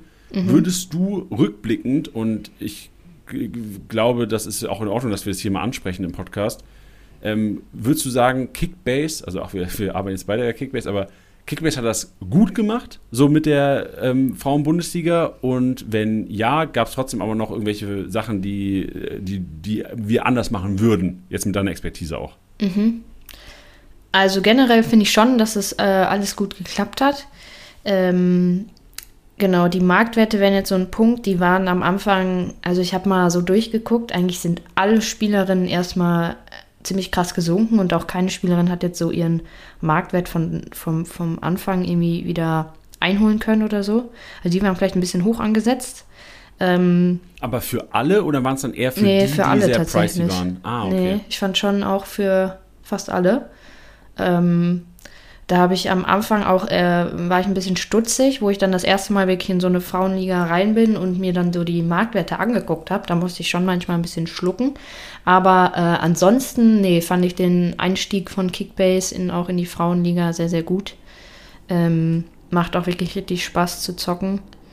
Äh, genau. Und was ich da noch auf jeden Fall sagen möchte, was glaube ich auch jetzt ein Vorteil für Kickbase ist, wovon Kickbase profitiert, dass die Liga in oder in, ja in dieser Saison ist die Liga vom Niveau her deutlich gestiegen, viel viel näher alles zusammengerückt. Also Werder Bremen beispielsweise, die haben jetzt glaube ich schon, also so viele Punkte, wie die jetzt auf dem Konto haben in der Tabelle hatten die noch nie zu diesem Zeitpunkt zuvor. Ähm, genau, da ist ein Werder Bremen, die äh, richtig gut mitmachen. Bayer Leverkusen, die wirklich richtig stark spielen und auch eine SGS Essen, die dann auch mal eben Eintracht Frankfurt schlagen. Also es war ja vorher die letzten Saisons immer gar nicht so, äh, ja, überhaupt dran zu denken, dass da auch die kleinen Clubs so gut aufspielen und auch den Großen die Punkte wegnehmen. Da hast du eigentlich gedacht, du kannst schon immer die ähm, Ergebnisse vorhersagen. Das finde ich, hat sich die Saison ganz krass geändert und finde ich, profitiert Kickbase äh, mega von, weil du halt eben auch mit den Spielerinnen von kleineren Clubs auf jeden Fall richtig gut punkten kannst und das macht es auf jeden Fall spannend und auch deutlich attraktiver. Ja, ähm, ich glaube, eventuell hast du dir gerade selbst die Antwort gegeben, warum die Marktwerte sich so entwickelt haben, auch teilweise. Mhm. Weil wir haben ja, also die, die Marktwerte, für, auch zur Orientierung, so wie sind die überhaupt entstanden? Wir haben die komplette letzte Saison, wo es ja noch kein Kickbase gab für die Frauenbundesliga, trotzdem durchsimuliert. Das heißt, jeder Pass wurde, also je, jedes Spiel wurde punktetechnisch durchsimuliert, die komplette Saison. Und im Grunde genommen seht ihr deswegen auch die Punkte der einzelnen Spielerinnen in der Kickbase-App selbst. Also ihr könnt jetzt wenn ihr auf eine Spielerin geht, wenn ihr nach links im Spielerprofil scrollt, könnt ihr die Punkte von letzter Saison einsehen, obwohl es obwohl Kickbase gezockt wurde letztes Jahr in der Frauenbundesliga. Und auf Grundlage der Punkte, die gemacht wurden von den Spielerinnen letztes Jahr, haben wir die Verteilung der, der Marktwerte durchgeführt. Und da es letzte Saison so war, dass die ich glaub, Bayern, Wolfsburg, Frankfurt sind, glaube ich, 1, 2, 3 gewesen letztes Jahr, wenn ich mich richtig entsinne. Weißt du es noch zufällig? Ja, ja, ja, die waren 1, 2, 3 dass die halt teilweise Spiele mit 6, 7, 8, 9, 0 gewonnen haben. Mhm. Und dieser Abstand oder diese, diese Leistungsschere so groß auseinanderklafft in der letzten Saison, kamen halt die Marktwerte ähm, oder resultierten die Marktwerte heraus, dass halt Wolfsburg Stammspielerinnen halt gefühlt alle bei 30 Millionen waren. Ja. Weil sie halt einfach die Punkte gemacht haben letzte Saison. Und diese Saison hast du nicht mehr diese Schere so groß. Bedeutet, Manager waren relativ früh enttäuscht davon. Also Beispiel Frankfurt. Frankfurt gewinnt am ersten Spieltag, äh, verliert am ersten Spieltag gegen SGS Essen. Frankfurterin, so Praschnika, die ist ja hat so, ist sofort eingesackt, marktwerttechnisch, ja, weil alle gedacht haben, oh shit, Alter, wenn SGS Essen Frankfurt schlagen kann, was, was passiert dieses Jahr? Vor allen Dingen, äh, Freiburg hat ja am ersten Spieltag auch unentschieden gegen Bayern gespielt. Richtig, äh, genau. Also ich glaube halt einfach, also ich verstehe, dass man das vielleicht als Manager dann denkt, dass, okay, die sind ja viel zu teuer alle, die punkten ja mhm. gar nicht, warum punktet die 35 Millionen Spielerin nicht? Ähm, dass man das denkt, aber ich glaube, ähm, also, also ich glaube, es hätte keine bessere Einschätzung geben können der Marktwerte, denn Punkte sind das, woran wir gemessen werden, woran Manager gemessen werden. Aber ich kann natürlich verstehen, dass es eventuell so rüberkam, aber ich tippe mal, dass das der Hauptgrund war. Also diese zusammengehende Schere, dass die Liga spannender wird, dass jeder, fast jeder schlagen, jeden schlagen kann. Auch der Hauptgrund ist, dass halt die Marktwerte gerade von den teuren Spielerinnen so eingefallen sind. Ähm, gebt ihr aber auch recht, weil wir haben uns auch, also Aufsteiger, beispielsweise, wer ist aufgestiegen? Leipzig ist aufgestiegen, ne? Leipzig und Nürnberg, ja. Also bei Leipzig ist es halt so, dass wir jetzt nicht die Kickbase-Punkte analysieren konnten. Mhm. Also weil in der zweiten Liga die Daten so nicht getrackt wurden, dass sie zur Verfügung standen. Da ist es so, dass man sich dann auch in der Historie der letzten Jahre orientiert hat. Was passiert in der Bundesliga mit Aufsteigern? Wie viel kosten oder was sind Spieler wert, die in der Startelf stehen, vermeintlich bei Aufsteigern? Und ähm, ich erinnere mich auch, dass da viele Marktwerte einfach auch eingefallen sind, ähm, weil die halt auch wirklich ähm, aufgrund von klar Daten, natürlich hat man sich einige Statistiken angeguckt, aber Kickbase-Punkte konnten so nicht rekonstruiert werden von der letzten Saison aus der zweiten Liga. Bedeutet, da ähm, war wahrscheinlich mehr ähm, auch eigene Meinung der Analysten mit dabei als jetzt ähm, groß eine Datengrundlage. Ja, also bedeutet, auch da sind wahrscheinlich Spielerinnen relativ teuer gewesen, die vielleicht vermeintlich nicht in der Startelf standen, weil einfach auch Neuzugänge am Start waren und man nicht wusste, wie die genaue Startelf aussieht. Ja, das ist auf jeden Fall nachvollziehbar. Ja, aber das Gute ist, der Markt reguliert sich immer selbst. Weil wir im Grunde nicht rumfuschen. Klar haben wir ein Gerüst gebaut, aber Angebot und Nachfrage regulieren den Markt und genau das macht er. Deswegen haben wir jetzt gesunde Preise und vor allem für nächstes Jahr bedeutet das auch, Klar, bei den Aufsteigern muss man wieder gucken, wie wir, wie wir da das am besten, am fairsten eine Lösung finden.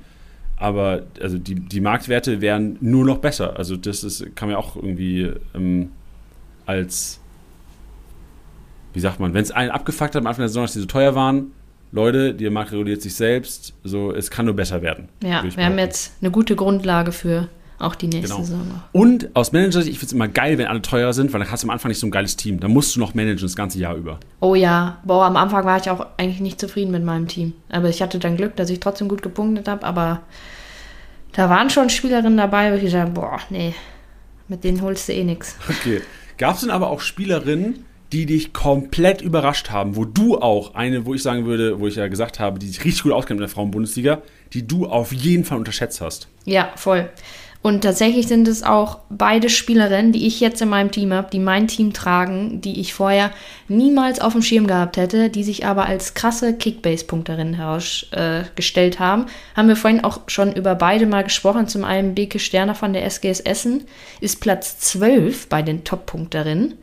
Ähm, und das als ja, Verteidigerin bei SGS Essen, wie gesagt, hat mich schon echt überrascht, dass da auch so gute Punkte dann dabei sind. Und dann noch Michelle Ulbrich von Werder Bremen, auch die Verteidigerin von den Bremerinnen, die da hinten auch äh, also wirklich äh, richtig stabil steht und vor allen Dingen viele Kickbase-Punkte einbringt. Das sind so die beiden Spielerinnen, die mich echt überrascht haben, wie ich, die ich, wie gesagt, überhaupt nicht auf dem Schirm hatte. Ja. Und auch wild, also normalerweise Überraschungen sind ja, wenn du jetzt auf die Bundesliga gehst, eher dann zum Beispiel, okay, Leroy Sané, der sich bei den beiden einfach durchgesetzt hat und nicht mehr zwei aus drei vor jedem Spieltag Gnabry, Coman, Gnab äh, Sané Ja. äh, gewürfelt werden muss. Ist auch überraschend, dass halt eigentlich das SGS Essen und Werder Bremen, also Ja, ich will jetzt ja. nicht zu nahe treten, aber es sind jetzt ja keine Top-3-Teams. Nee, voll. Aber da muss man auch, wie gesagt, sagen, die spielen halt diese Saison auch einfach richtig, richtig gut auf, wo ich vorher auch niemals mit gerechnet habe. SGS Essen steht jetzt zur Winterpause auf Platz 5 und mit 17 Punkten. Das ist, äh, ja, das ist krass, punktgleich mit Hoffenheim. Also da, ähm, glaube ich, haben sehr, sehr wenige vor der Saison mit gerechnet. Ziehen die das durch? Also ist das so ein bisschen VfB Stuttgart der Bundesliga? Ich hoffe es. Also ich muss ja ehrlich gestehen, ähm, mein Herz schlägt schon so ein bisschen für die SGS Essen, weil ich Bist da... du wirklich, oh, das ich gar nicht, bist du Fan Ja, von der SGS tatsächlich. Essen? Ähm, und zwar, ähm, als ich damals 2013 nach der Frauen-EM, da hat Deutschland die EM gewonnen und da bin ich so ein bisschen in den Frauenfußball quasi über die EM reingeraten. Ähm, und mein Papa hat dann gesagt, hey, äh, hier in Essen, das ist ja, weiß nicht, von mir 30 Kilometer entfernt von meiner Heimat, Was da ist ist ein? Oder wo ist denn Bundesliga-Club. deine Heimat? Ähm, Dülmen. Sagt wahrscheinlich keinem was. Nee, sag mal, wo ist aber eine Stadt in der Nähe? Münster, also eigentlich Ah, ja, okay. genau zwischen Münster und dem Ruhrgebiet. Okay.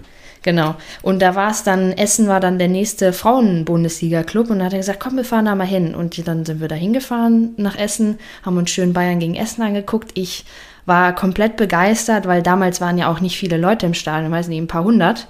Und du konntest dann nachher mit den Spielerinnen Fotos machen, Autogramme. Ich dann als kleine 14-Jährige komplett begeistert. Und ähm, ja, so ist dann auch so ein bisschen so meine Liebe zu der SGS Essen entstanden, weil wir dann, wenn wir zu Frauen-Bundesliga-Spielen gefahren sind, immer zu SGS Essen. Und ja, ist einfach schon ein cooler Verein. Man muss ja auch dazu sagen, ist auch, ähm, lass mich nochmal kurz in die Tabelle gucken, ja, ist der einzige Verein, das ein reiner Frauenfußballverein ist. Also wo jetzt keine Bundesligamannschaft oder äh, da sind nur Amateurherren dahinter. Das heißt, ähm, die haben natürlich auch eine ganz andere finanzielle Lage als die anderen Mannschaften und genau, für die schlägt so ein bisschen mein Herz. Ist es denn so, dass bei, also schöne Geschichte, ist es denn so, dass bei anderen Vereinen, die noch an eine Männerabteilung angebunden sind, so Leverkusen, Leipzig, dass es finanziell da ein bisschen unbekümmerter ist, weil theoretisch, jo, die Männer machen genug Geld, hier können ein bisschen was abknapsen, holt euch mal ein paar geile Spielerinnen. Ja, voll. Also ähm, natürlich wird denen da nicht einfach irgendwie äh, Geld drüber geschoben und dann investieren die da, sonst wird natürlich auch Bayer Leverkusen ganz anders noch dastehen. Aber ist natürlich schon so, wenn man das jetzt mit dem SGS Essen vergleicht, dass die da ganz, ganz andere äh, Voraussetzungen haben. Das muss man schon sagen. Alleine auch vom, vom Umfeld oder halt auch von den ähm, Trainingsplätzen und so. Das ist ähm, schon nochmal eine ganz andere Nummer als jetzt bei der SGS Essen. Ja, verständlich. Wenn du dir ein Trikot holen müsstest von der Spielerin, wer wär's denn von SGS Essen? Hast du eine Lieblingsspielerin? Mm, mittlerweile Beke Sterne. Ja, okay, verständlich. Das ist keine Überraschung. Ich dachte, jetzt kommt vielleicht irgendeine andere Geschichte noch. Nee. Ey, was, was ist eigentlich mit Turbine Potsdam passiert? Die war noch so, die, waren die nicht mal so die Hochburg vor ein paar Jahren in Ja. der Bundesliga? Ja, ja, da ist auch, ähm, auch relativ ähnlich zu SGS Essen. Da stand halt auch kein ähm, Männerverein dahinter. Die hatten eine Kooperation auch mit Hertha BSC. Allerdings hat Hertha BSC das jetzt, ich glaube, letztes Jahr dann auch beendet, weil die gesagt haben, wir wollen eine eigene Frauenfußballabteilung aufbauen, unabhängig von äh, Turbine Potsdam. Aber es lief ja auch schon davor bei Turbine Potsdam auch sportlich gesehen einfach nicht gut. Die hatten auch äh, intern so mit Vorstand und so viel ähm, ja, Probleme und äh, viel Ungereimtheiten und dann ging sportlich immer weiter bergab und ja, jetzt sind sie in der zweiten Liga. Aber man muss dazu sagen, ich glaube, sie schlagen sich gar nicht so schlecht in der zweiten Liga. Also könnte er wieder ein Aufstieg. Ähm, war, war nicht früher Birgit Prinz bei Turbine Potsdam? Nee, die war bei Eintracht Frankfurt. Ah, wer war denn? Aber eine Svenja Huth zum Beispiel war ah, bei ja. ähm, Turbine Potsdam früher. Wild, stimmt, Birgit Prinz war bei Eintracht Frankfurt. Ja, wild. Es ist äh, ja schon interessant. Gibt es denn noch andere, also gibt es irgendeinen Zweitliga-Verein, der so upcoming ist, wo so ein bisschen finanzielle Kraft drin steckt? Oder ist, glaubst du, dass die Bundesliga so und auch die Top-Mächte in Deutschland einfach auch langfristig Wolfsburg, Bayern, Frankfurt, vielleicht auch Hoffenheim, Essen, ja, vielleicht auch Hoffenheim, Leverkusen heißen werden? Ähm, also ich glaube, dass in äh, der zweiten Liga der HSV ist, glaube ich, im Moment ganz gut dabei. Und da ist jetzt auch, dass die da mehr wieder in den Frauenfußball investieren wollen. Ähm, die, ja, könnte gut sein, dass sie jetzt aufsteigen. Ähm, ob die dann oben in der ersten Liga mitspielen, das äh, wage ich mal zu bezweifeln. Aber da könnte auf jeden Fall was kommen, weil da auch finanziell äh, ein bisschen mehr drauf geachtet wird auf die Frauen. Und ansonsten, das ist jetzt noch in weiter Ferne, aber äh, Borussia Dortmund ist ja auch ganz eifrig dabei, ähm, eine Frauenfußballabteilung aufzubauen, beziehungsweise die ist ja schon aufgebaut, aber die ähm, haben ja von ganz unten auch angefangen in der Kreisliga und wollen sich jetzt immer weiter hocharbeiten. Ich glaube, wenn ich mich nicht ganz täusche, wollen die in fünf Jahren in der Bundesliga sein. Da bin ich mir jetzt aber nicht hundertprozentig sicher. Also und es ich glaube, auch bei den, sorry, bedeutet Ja. auch bei den Frauen, dass es, es ist genauso wie bei den Männern, wenn du, du musst, wenn du einen neuen Verein gründest, musst du auch ganz unten anfangen, theoretisch. musst du nicht. Du kannst dich theoretisch auch einkaufen. Du kannst Ah, einen anderen so Verein quasi kaufen. Zum Ja. Beispiel oder Eintracht Frankfurt. Die haben ja auch ähm, der erste FFC Frankfurt ist dann ja in die Eintracht Frankfurt quasi übergegangen. Ah, okay. Und die haben dann ja auch quasi einfach die Frauenabteilung oder den Verein erster FFC Frankfurt übernommen. Äh, das wäre für Borussia Dortmund auch eine Möglichkeit gewesen, aber die haben gesagt, nee, wir wollen quasi unsere eigene Abteilung gründen und von ganz unten anfangen. okay. Und äh, wenn die dann erstmal in der ersten Liga sind, ich glaube schon, also die haben auch auf jeden Fall das Ziel, da oben natürlich mitzuspielen und auch Champions League zu spielen. Also, und die werden da auch, ich meine, die haben ja auch genug Geld, um da äh, ordentlich zu investieren. Ja, verständlich. Ähm, ja, irgendeine Frage noch im Kopf, die ich loswerden wollen würde.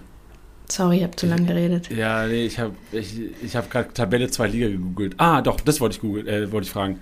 Ähm, ist nicht jeder Bundesliga-Verein dazu verpflichtet, auch eine Frauenmannschaft zu haben und muss Strafe zahlen, wenn sie es nicht haben? Ich glaube, mittlerweile gibt es da irgendeine Regelung. Also da fragst du jetzt tatsächlich was. Ähm, das ist ein guter Punkt. Aber ich glaube, du hast recht. Ich meine, da gibt es irgendeine Regelung. Ja, weil ich denke mal, also Lautern, ich bin ein Lautern-Fan, weißt du ja auch. Ähm, Ja. Er hat ja keine Frauenmannschaft. Und ich denke mir, hey, ihr müsstet doch eigentlich, und ich tippe mal, dass die auch Strafe zahlen müssen deswegen. Ja, aber kann es sein, dass das erst irgendwie ab erster Liga gilt oder so? Oder meinst du Aber zweite das weiß auch? ich nicht. Das kann auch sein. Ja, das kann auch sein. Da haben, haben wir vielleicht Glück, dass wir noch nicht in Liga 1 zocken. Gut. Aline, schön. Das war's von dir. Jetzt äh, ist es meine Aufgabe, weil wir gedacht haben, ey, Janni, vielleicht lernst du auch was hier durch den Podcast. Ähm, ich soll eine Elf aufstellen für die Rückrunde. Weil, Leute, das wird nicht der einzige Podcast gewesen sein zur Frauen-Bundesliga. Wir werden Anfang Januar und äh, die Lernspiel oder die Winterpause dauert ja ein bisschen länger bei den Frauen. Ich glaube, Ende letztes Januar-Wochenende, 28. Januar wird wieder gezockt bei euch. Äh, bei in der Frauen-Bundesliga ist ja schon bei euch, ganz schlimm. Äh, in der Frauen-Bulli. Und äh, wir haben uns überlegt, wir machen Anfang, Mitte Januar nochmal eine Episode, wo wir einen Ausblick geben, wo wir wirklich auch wirklich so ein bisschen detaillierter, ein bisschen nerdiger reingehen. Und ich hoffe, ich habe mich dann auch ein bisschen mehr reingefuchst in das Ganze. Trotzdem, als so einen kleinen Teaser, soll ich oder sollte ich, die steht schon die Elf, eine Elf aufstellen, wo ich denke, die Elf könnten eventuell die besten Punkterinnen sein in der Rückrunde. Und ich lese einfach mal vor und Eileen, das Einzige, was du machen müsstest, ist jetzt einfach mal sagen, Junge, gar keine Ahnung oder jo, würde ich mitgehen. In der Kiste Tufekovic, Hoffenheim. Komplett Numbers basiert, ähm, weil sie den besten Punkteschnitt hat in Relation zum Marktwert. Also 106er Punkteschnitt, alles über 100, normal über 20 Mio und das wäre für mich eine, die sich dann durchsetzt. Ja, soll ich schon direkt kommentieren? Ja, gerne Kommentar kurz. Ja, gehe ich mit. Ähm, gute, solide Wahl. Ähm, war jetzt zwischenzeitlich mal kurz verletzt und seitdem dann keine grünen Balken mehr. Aber ich denke, die wird auch in der Rückrunde, beziehungsweise in der zweiten Hälfte dann wieder voll gut dabei sein. Okay, dann habe ich mich für Marina Hering entschieden, weil die zuletzt fünfmal in der Startelf stand und ähm, auch in einigen Kategorien aufgetaucht ist, so was, äh, was Kopfball-Klärungsaktionen defensiv angeht. Und äh, ich habe jetzt vorhin, ich wusste natürlich nicht, dass du sagst, dass, ey, vielleicht kann auch Jansen IV spielen und Hegering gar nicht so sicher gesetzt. Ähm, würdest du sagen, zu risky oder kann man das riskieren, weil die Upside zu groß ist bei ihr? Also, weil Rohpunkte technisch ist sie ja enorm in den sechs mhm. Einsätzen, in sechs Startelf-Einsätzen bis jetzt. Boah, ich würde mich da echt schwer tun mit ihr. Ähm, also, ich mag die richtig gerne, auch so als Mensch, aber die hat halt echt immer mit Verletzungen zu kämpfen und ich glaube nicht, dass die die ähm, Rückrunde komplett auch äh, fit durchhält. Also, nee, das wäre mir ein bisschen zu risky. Okay, dann habe ich mich für die Tochter vom Vigos entschieden. Oder von Vigo. Ja, auf jeden Fall solide Wahl. Die wird auch, äh, die spielt halt auch jedes Spiel. Die hat letzte Saison nicht eine Minute, glaube ich, verpasst in der Bundesliga. Die hat komplett durchgespielt. Ähm, ja, damit kannst du nicht viel falsch machen. Okay, so gut. Und dann äh, Tainara weil du mir gesagt hast, Eileen, dass sie Eriksen vertreten wird und Eriksen auch länger raus ist. Ja, genau. Eriksen hat sich den Fuß gebrochen vor letzten Spieltag. Ähm, und Tainara wird dafür reinkommen, aber ich sehe bei Tainara eigentlich nicht so eine große Abzeit. Also da würde ich tatsächlich. Was? Nee, also wirklich. Guck mal, da ist ja noch. Nee, da würde ich in der Abwehr jemand anderes nee, nehmen. Aber also für 5,8 Millionen nenn mir eine bessere Spielerin, die dir durchschnittlich, wenn Startelf, einen 110er hinsetzt. Ja, gut, die hat natürlich jetzt Glück, dass der, oder du hast Glück, dass der Marktwert von ihr jetzt noch so niedrig ist, weil die jetzt nur ein Spiel erstmal gestartet ist. Ähm, gut, mit dem Blick äh, ist es natürlich ein Schnäppchen, da hast du natürlich recht. Ja, ah, okay, aber wenn wir, klar, wenn wir dahin gehen zu sagen, ist, wird sie die Top-Punkterin oder gehört sie die Top-3-Punkterin der Abwehr, dann nee. wahrscheinlich nicht. Dann würden wir vielleicht eher auf Naschenweng oder Jansen vielleicht sogar gehen. Ja, safe. Wenn das Budget das noch hergibt, ja. Jo. Okay, ich habe mich übrigens für 361 entschieden, weil es okay. zu viele gut rohpunktende Mittelfeldspielerinnen gibt. Mhm. Im Mittelfeld habe ich mich entschieden für Jule Brandt, weil ich denke, dass sie einfach Pech hat. So, vielleicht will ich einfach nur, dass sie Pech hat. Äh, oder will ich mir einreden, dass sie Pech hat momentan. Weil ich habe so das Gefühl, Jule Brandt ist eine der talentiertesten Spielerinnen Deutschlands. Ja. Und was Tilly auch schon erzählt hat, was sie mit dem Ball machen kann, weil ja. er war letztens im, im Stadion gesagt, er Jule Brandt so heftig geile Ansätze.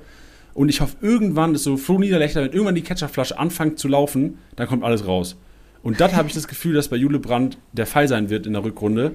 Und ich will sie, ich habe FOMO. Ich will sie nicht, da, nicht genannt haben, wenn es passiert. Nicht, nicht genannt haben, wenn es passiert, so rum. Okay, ja, das ist ein guter Punkt. Die hat ja auch, glaube ich, letztes Jahr irgendwie den Golden Girl Ball da gewonnen, ne? den hier auch Petri oder Gavi gewonnen hat. Also die ist auf jeden Fall, äh, wie du schon sagst, super talentiert, auch technisch unglaublich gut. Ähm, ja, ich sehe deinen Punkt, dass du glaubst, es ist jetzt in der Rückrunde, dass sie da zündet. Ähm, aber wäre mir auch ein bisschen zu risky. Okay. Aber ich verstehe deine Argumentation. Dann nehmen wir zwei sichere, Georgia Stanway und äh, Barbara Dunst. Macht man, glaube ich, also da sind wir uns beide einig, oder ja. machen wir gar nichts falsch mit. Da wäre nee. man fast doof, wenn man die nicht mit reinnehmen würde. Die können wir kommentarlos so stehen lassen. Ja. Dann ähm, finde ich auch Oberdorf, weil, also Hinrunde täuscht vielleicht ein bisschen, weil sie einfach erst vier Startelf-Einsätze hatte und so oft angeschlagen war. Wenn fit, ist sie für mich eigentlich, also ist sie dritte in dem Bunde. So Dunst, Stanway, Oberdorf sind dann eigentlich so die Top 3, no doubt. Ja, ja, ja. Also wie du schon, ja, ich weiß nicht. Also ich finde, dafür gibt es halt auch noch andere gute, die auch dann, ja, obwohl die hat auch schon drei Tore gemacht, ne, schon echt stark. Ja, können wir so stehen lassen. Ja, und vor allem die punktet so heftig gut roh auf ja, und die ist eine krasse sucht so oft den Weg aus der Distanz, was ja auch in der Frauenbundesliga oftmals zum Erfolg führt. Mhm. Ja. ja, wenn man dafür im Budget noch Platz hat, dann kann man die auf jeden Fall mal einpacken. Dann habe ich mich noch für äh, Marie Müller entschieden, weil die auch eine ist, die, jetzt, die hat eine Kiste, einen Assist erst, aber die punktet immer, die macht hier gefühlt immer 80 Punkte.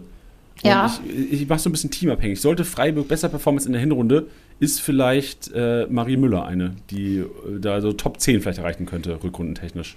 Aber hast du so viel Hoffnung in Freiburg? Glaubst du, dass sie in der äh, Rückrunde besser performen? Ey, Alina, bin ich ganz ehrlich, kann ich nicht einschätzen. Okay, ja, würde ich nämlich nicht glauben. Und okay. was mich. Waren das jetzt schon deine sechs Mittelfeldspielerin? Nee, es ist noch. Äh, Lürsen habe ich drin. Okay.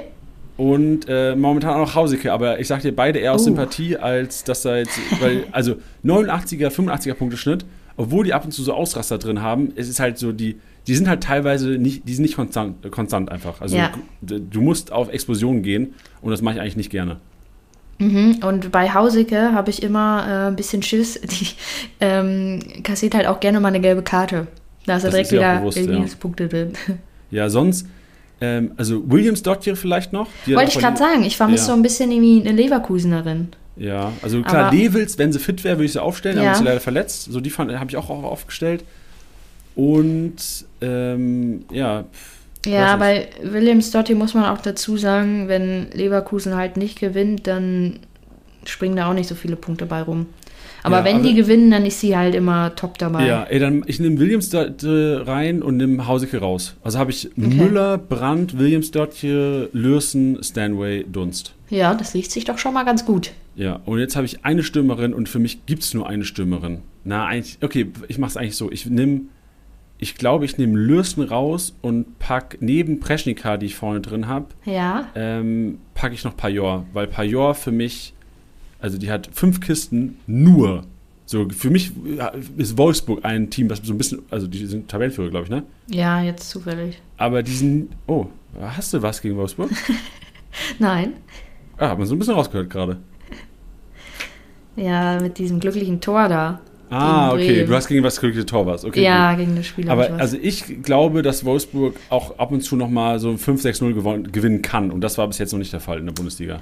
Ja, äh, ganz interessant. Ich habe mir nach dem Spiel, das war jetzt gegen Bremen auch das letzte vor der Winterpause, nochmal die Interviews angehört und ähm, von den Wolfsburgern kam halt auch oft, ja, die Luft ist raus. Die hatten halt auch mit der Champions League-Ausscheidung schon, bevor die Champions League überhaupt richtig losgegangen ist, die sind ja schon vor der Gruppenphase ausgeschieden, äh, eine herbe Enttäuschung hinnehmen müssen. Das äh, hat wohl auch die Stimmung im Team ziemlich gedämpft und ähm, ja, dadurch lässt sich vielleicht auch die ja, man kann ja nicht von einer schlechten äh, Leistung reden. Jetzt äh, die ersten zehn Spiele sind ja trotzdem Tabellenführer, aber ähm, da geht noch mehr. Und ich bin mal gespannt, ob die jetzt nach der Winterpause dann wieder voll aufdrehen und jetzt vielleicht auch alle mal ein bisschen Pause brauchten. Ähm, aber ja, ich bin auf jeden Fall gespannt, wie das weitergeht. Gibt es denn in der Frauenbundesliga genauso ein Transferfenster, das jetzt auch öffnet im Januar? Ja, also es gibt äh, auch im Winter ein Transferfenster, ja. Sind denn typischerweise im Winter auch viele Transfers, die getätigt werden? Was heißt viele? Also schon die ein oder anderen. Ähm, aber ich bin mir nicht sicher, ob da viel passiert. Also mich würde es äh, freuen, um da auch mal wieder ein bisschen frischen Wind ins ein oder andere Team zu bringen. Aber ich sehe da ehrlich gesagt nicht so viele Transfers jetzt diesen Winter. Sind es dann eher Transfers untereinander oder wird auch viel im Ausland eingekauft, primär Island? Fällt mir so ein spontan. Ähm, also vor allen Dingen so Wolfsburg und Bayern, viel auch äh, außerhalb von Deutschland. Und die anderen, ja, also kann auch mal sein, dass da irgendwer so aus Frankreich von einem mittelmäßigen Club kommt oder äh, halt auch viel aus Skandinavien. Ähm, also viel auch Norwegen und Schweden, weil die sind ja auch im Frauenfußball da ganz gut dabei. Also da wird auch schon mal die eine oder andere, vor allen Dingen dann auch junge Spielerinnen, die dann auch mal vielleicht nur ausgeliehen werden oder so. Das, ähm, doch, das gibt schon. Okay, bin gespannt. Dann letzte Frage für heute. Ähm, ich glaube, ich habe die schon mal gestellt, aber ich kann mich nicht mehr an deine Antwort erinnern. Warum, sind so, warum ist der Frauenfußball in Island so fortschrittlich? So, was machen die anders? Oder vielleicht, also, ja, also anders ist ja vielleicht noch nicht mal, aber so auf diese, auf die Anzahl der Bewohner dieser Insel oder dieses Landes kommt ja ein unverhältnismäßig großer Anteil an Frauen- und Männerfußballprofis. Also Frauen habe ich das Gefühl sogar noch mehr als, als Männer. Ja. Ähm, hast du da eine Erklärung? Nee, das hast du mich, glaube ich, wirklich tatsächlich schon mal gefragt und ich kann dir keine Erklärung liefern. Also mein einziger Guess wäre jetzt, dass sie da halt auch einfach nur so Fußball irgendwie so als Sport haben. Keine Ahnung. Das ist der da- Weg raus aus den Slums. Ja. nee, ich glaube, die haben in Island schon ein ganz gutes Leben. Aber ähm, nee, es gibt tatsächlich im Frauenfußball sehr, sehr viele sehr gute äh, Isländerinnen. Aber ich kann dir keine Erklärung liefern, warum das so viele da gibt. Ja, hm, cool. Ich erinnere mich auch, die, die Tochter vom Jon aus Island, Ja. die fand ich heftig gut am Media Day. Ja, die, die die hat die Dinger da in den Winkel geschraubt. Ja. Das, also wenn man der beim Fußball zuschaut, äh, das ist eine richtige Augenweide. Die Ja. ich, ähm, ich war auch mal in Wolfsburg live beim Spiel und die hat direkt vor meiner Nase gespielt. Boah, da kannst du, da sitzt du mit offenem Mund da. Wie die Das den Ball behandelt, das ist äh, ja einfach schön anzuschauen. Das ist schön. Eileen, ähm, vielleicht ist ja das was, was du bis Januar recherchieren kannst und gibst uns dann alle im Januar mal ein Update, warum der isländische Frauenfußball so erfolgreich ist. Das mache ich gerne, ja. Schön. Denn im Januar gibt es dann die Episode mit, äh, mit Was passiert in der Rückrunde? Eileens Predictions. Ihr habt meine Elf jetzt gesehen äh, oder gehört. Eileen hat ja schon ein bisschen Feedback gegeben. Bin mal gespannt, wen du reinzaubern wirst. Und vielleicht bis dahin ja auch ein, zwei Neuzugänge. Mal gespannt, was noch passiert in der Frauenbundesliga. Ja, da schauen wir mal, was uns Perfekt. erwartet. Ich kann auf jeden Fall sagen, ich glaube, du hast deine, äh, deine Jungfernfahrt hier im Podcast echt gut gemeistert. Dankeschön. Hat mir auch richtig Spaß gemacht. Das ist schön. Wir werden ja auf jeden Fall noch im Januar nochmal eine, eine weitere Episode haben. Und wenn die Leute da draußen das gefühlt haben, dann schreibt uns gerne mal auf Discord. Wir haben auf unserem Discord-Channel, oder ihr könnt auch gerne auf Instagram einfach eine DM schreiben an uns. Ähm, wir haben auf Discord aber auch einen Channel eingerichtet, wo ihr gerne äh, zur Frauen-Bundesliga was schreiben könnt. Und uns interessiert natürlich, äh, hättet ihr theoretisch Bock auf einen Frauen-Bundesliga-Podcast? Es ist nicht so, dass wir wöchentlich einen Frauen-Bundesliga-Podcast planen momentan, aber theoretisch haben wir gesagt, ey, wir probieren einfach mal zwei Folgen zu machen ähm, und schauen mal, was rauskommt und wie die Leute das vor allem auch annehmen. Was mich aber primär interessieren würde, wenn du jetzt ein Hörer warst, der den Podcast eigentlich nur gehört hat, weil er nichts Besseres zu tun hat oder weil er am, weil er gerade Schreiben in der Family hat und am 25. irgendwie seine Zeit rumbekommen muss, ähm, gib mir gerne oder gib uns gerne mal Feedback, ob dich durch, ob du durch den Podcast vielleicht ein bisschen Interesse an der Frauen-Bundesliga hast oder ob es, ähm, also das auch ganz ehrlich, ob sich, ob du den Podcast ähm, äh, also gar nicht gefühlt hast oder auch gerne Verbesserungsvorschläge. Also wir sind um jeden Feedback sind wir froh. Um jedes Feedback. Fertig, Aline. Genau. Feierabend. Ja. Jetzt können wir uns visuell am 25. wieder schöner Essenstisch setzen. Ja, da freuen wir uns alle drauf, oder? Genau, jetzt haben wir eine Stunde zehn, haben wir nicht gegessen, jetzt geht es wieder richtig rund. Jo. Sehr schön. Sehr Aline, schön. danke dir und dann wünsche ich dir einen guten Rutsch. Ja, danke dir auch äh, und genau, guten Rutsch. Wir hören uns bald wieder. Richtig. Tschüss. Ciao. Das war's mal wieder mit Spieltagsliga Besieger, der Kickbase Podcast. Wenn es euch gefallen hat, bewertet den Podcast gerne auf Spotify, Apple Podcasts und Co.